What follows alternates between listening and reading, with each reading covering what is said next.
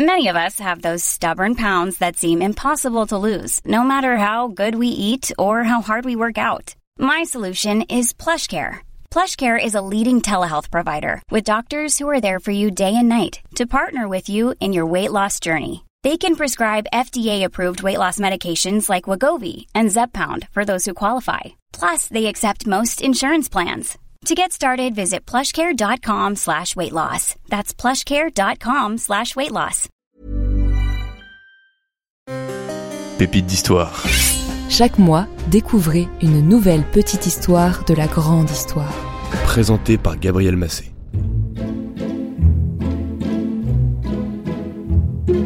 Très chers auditeurs, très chères auditrices, bien le bonjour.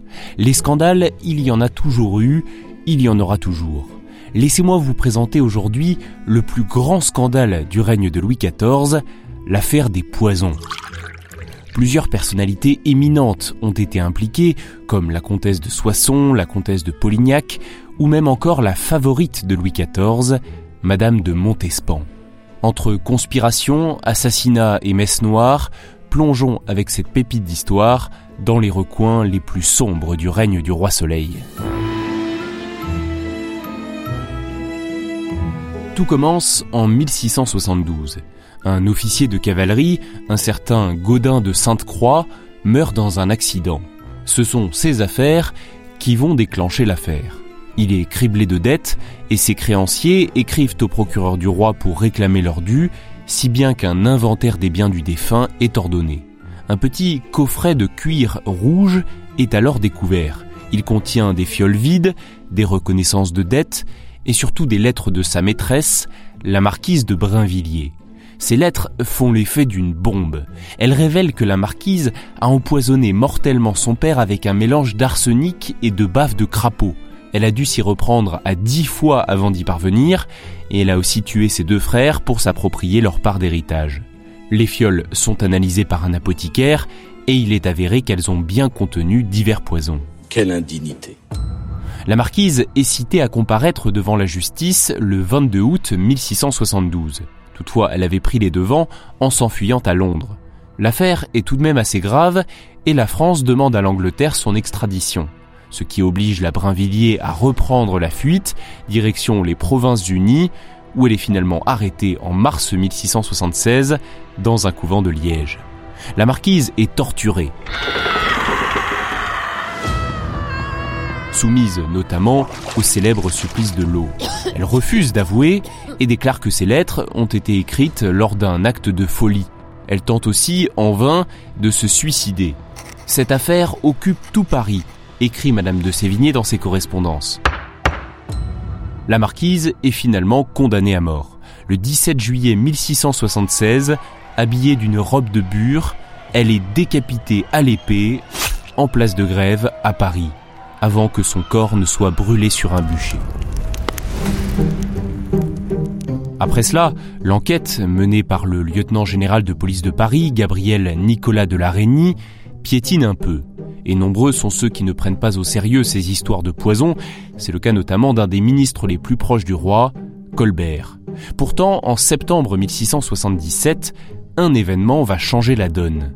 Quelqu'un dépose dans le confessionnal de l'abbaye des Jésuites de la rue Saint-Antoine un mot anonyme avertissant d'un potentiel complot contre le roi, utilisant, je cite, de la poudre blanche à disposer sur la serviette de qui vous savez.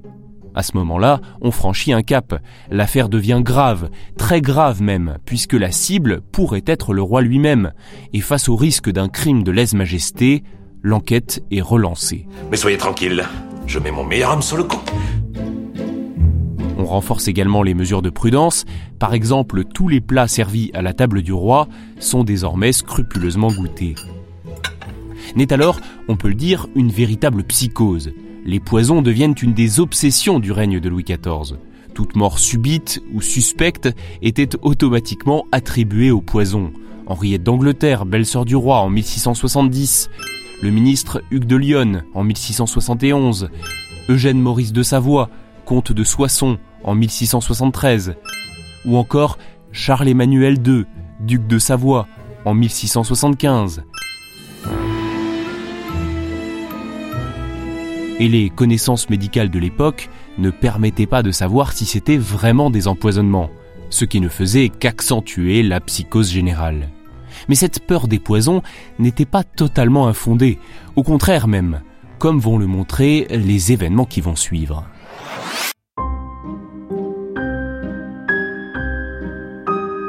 Deux ans et demi après l'exécution de la Brinvilliers, c'est-à-dire à la fin de l'année 1678, un nouveau chapitre s'ouvre dans cette affaire.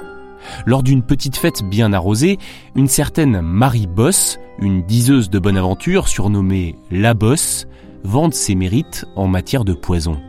La devineresse se montre très fière de s'être enrichie en vendant des poisons mortels à des membres de l'aristocratie.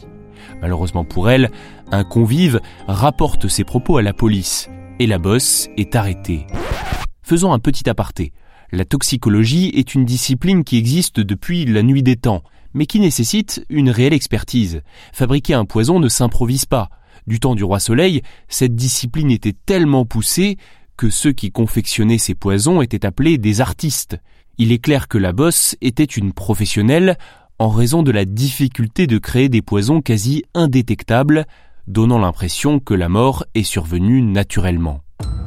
Lors de son interrogatoire, du genre plutôt musclé, vous vous en doutez, la bosse révèle qu'elle vendait ses concoctions à des femmes de l'aristocratie voulant se débarrasser de leur mari. Elle dévoile alors le nom d'une autre empoisonneuse, celle que l'histoire a retenue comme l'une des pires tueuses en série française, Catherine Monvoisin, surnommée La Voisin. Entre 1678 et 1679, la police du roi poursuit son enquête. Elle découvre de plus en plus de noms. Des dizaines de personnes semblent impliquées dans cette affaire.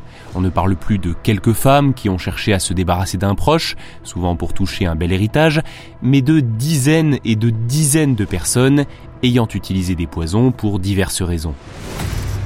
À cela s'ajoutent de sombres histoires de messes noires, de rites sataniques, avec des bébés sacrifiés. Il y a évidemment dans ces histoires une grande part de folklore, de fantasmes bien glauques. Difficile honnêtement de distinguer le vrai du faux là-dessus. Mais nous savons aujourd'hui que la voisin a joué un rôle central dans cette affaire de poison, qu'elle était peut-être même à la tête d'un considérable réseau d'empoisonneurs. Et une chose est certaine, cette femme était un monstre. Jusqu'à sa mort, elle n'a jamais éprouvé le moindre remords pour ses actes. Considérée comme une sorcière, elle est condamnée à mourir comme telle, elle est brûlée vive, en place de grève, le 22 février 1680.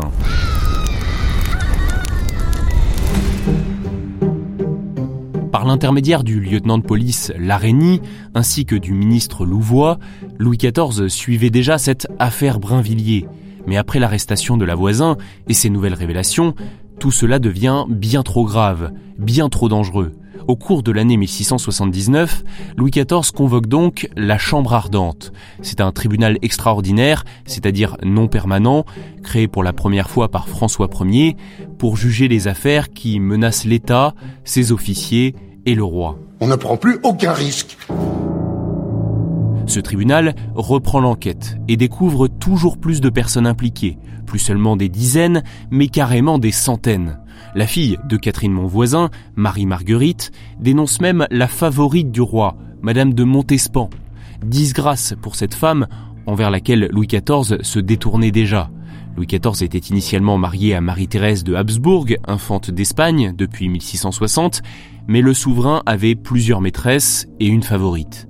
Au moment de l'accusation de la fille de la voisin, le roi abandonne Madame de Montespan pour se tourner vers Françoise d'Aubigné, la célèbre Madame de Maintenon, que Louis XIV finira même par épouser secrètement en 1683 à la mort de sa première épouse, Marie-Thérèse. Bref, à chaque nouveau témoignage, de nouveaux noms sont donnés. Pour la personne interrogée, c'est aussi un moyen d'éviter le pire, d'énoncer un maximum de monde, et plus ils sont haut placés, mieux c'est. Alors pourquoi? D'abord parce que c'est difficile à prouver, ensuite simplement parce que ça permet de se dédouaner, et cela augmente les chances que l'affaire soit étouffée. Mais le problème, c'est qu'il devient de plus en plus difficile de savoir qui dit la vérité. Et quand il s'agit d'interroger ou de mettre en cause des gens de pouvoir, la prudence est de mise, bien sûr. Au total, dans cette affaire, 442 accusés ont été auditionnés, 194 ont été arrêtés, 36 ont été mis à mort et 34 ont été bannis du royaume.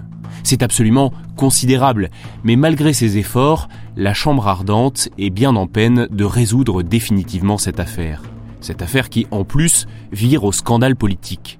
C'en est finalement trop pour Louis XIV, qui décide en 1682 de dissoudre la Chambre ardente et de fermer le dossier. L'ultime rebondissement survient un quart de siècle plus tard, en 1709. Le roi, qui se sent vieillir, décide de censurer cette affaire, de la faire tomber dans l'oubli. Il fait brûler les 29 gros paquets de divers registres, procès-verbaux et rapports de police. Heureusement pour nous, cette censure du roi ne fut que partielle, puisqu'il s'était écoulé de longues années. Des copies de certains documents avaient été réalisées, et il restait toujours les papiers de l'araignée et de plusieurs juges. C'est à partir de ces éléments que des historiens ont pu recoller les morceaux et reconstituer le récit que je viens de vous dresser.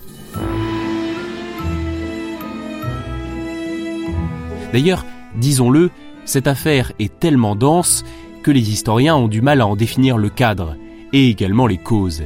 Qu'est-ce qui explique une telle vague de crimes sur une si longue période? Il n'y a que des hypothèses, et je vais vous en évoquer une, celle de Jean-Christian Petit-Fils qui a consacré un ouvrage entier à cette affaire des poisons. Selon lui, le système élitiste, instauré depuis le début du règne de Louis XIV, conduit les nobles à entrer dans une sorte de compétition dans l'Ancien Régime, l'ascension sociale est très limitée et l'ouverture de la cour à un grand nombre de nobles qui cherchent à s'approcher du souverain est à l'origine de dérives. Avoir les honneurs du roi est une marque absolue de grandeur. La vie à la cour, peuplée à cette époque par près de 10 000 personnes, est extrêmement codifiée. Et les assassinats pourraient donc être la face cachée de cette compétition, les poisons utilisés étant pour la plupart indétectables avec les moyens de l'époque. Oh, et puis c'est vicelard comme méthode. Ouais, mais c'est efficace. Avec le secret du masque de fer, que vous avez déjà pu découvrir dans un précédent épisode de ce podcast, l'affaire des poisons est l'un des épisodes les plus troubles du long et prestigieux règne de Louis XIV. Je ne vous en ai donné que les grandes lignes, je ne suis notamment pas rentré dans les détails des enjeux politiques, comme la bataille entre les ministres Louvois et Colbert, ce dernier étant un ami de Pierre-Louis Reich de Penautier, mis en cause par la Brinvilliers. Vu la densité et la complexité de cette enquête, on comprend bien le désespoir du roi à ne pas pouvoir la conclure. Et ce choix, des années plus tard, de tenter de l'effacer de l'histoire.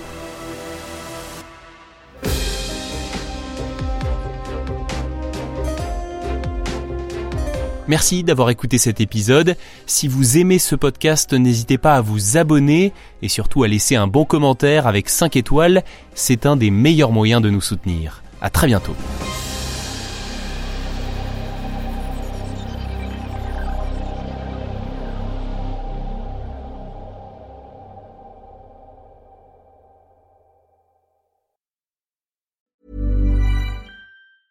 Planning for your next trip? Elevate your travel style with Quince. Quince has all the jet setting essentials you'll want for your next getaway, like European linen, premium luggage options, buttery soft Italian leather bags, and so much more. And it's all priced at 50 to 80% less than similar brands. Plus, Quince only works with factories that use safe and ethical manufacturing practices. Pack your bags with high-quality essentials you'll be wearing for vacations to come with Quince. Go to quince.com slash trip for free shipping and 365-day returns.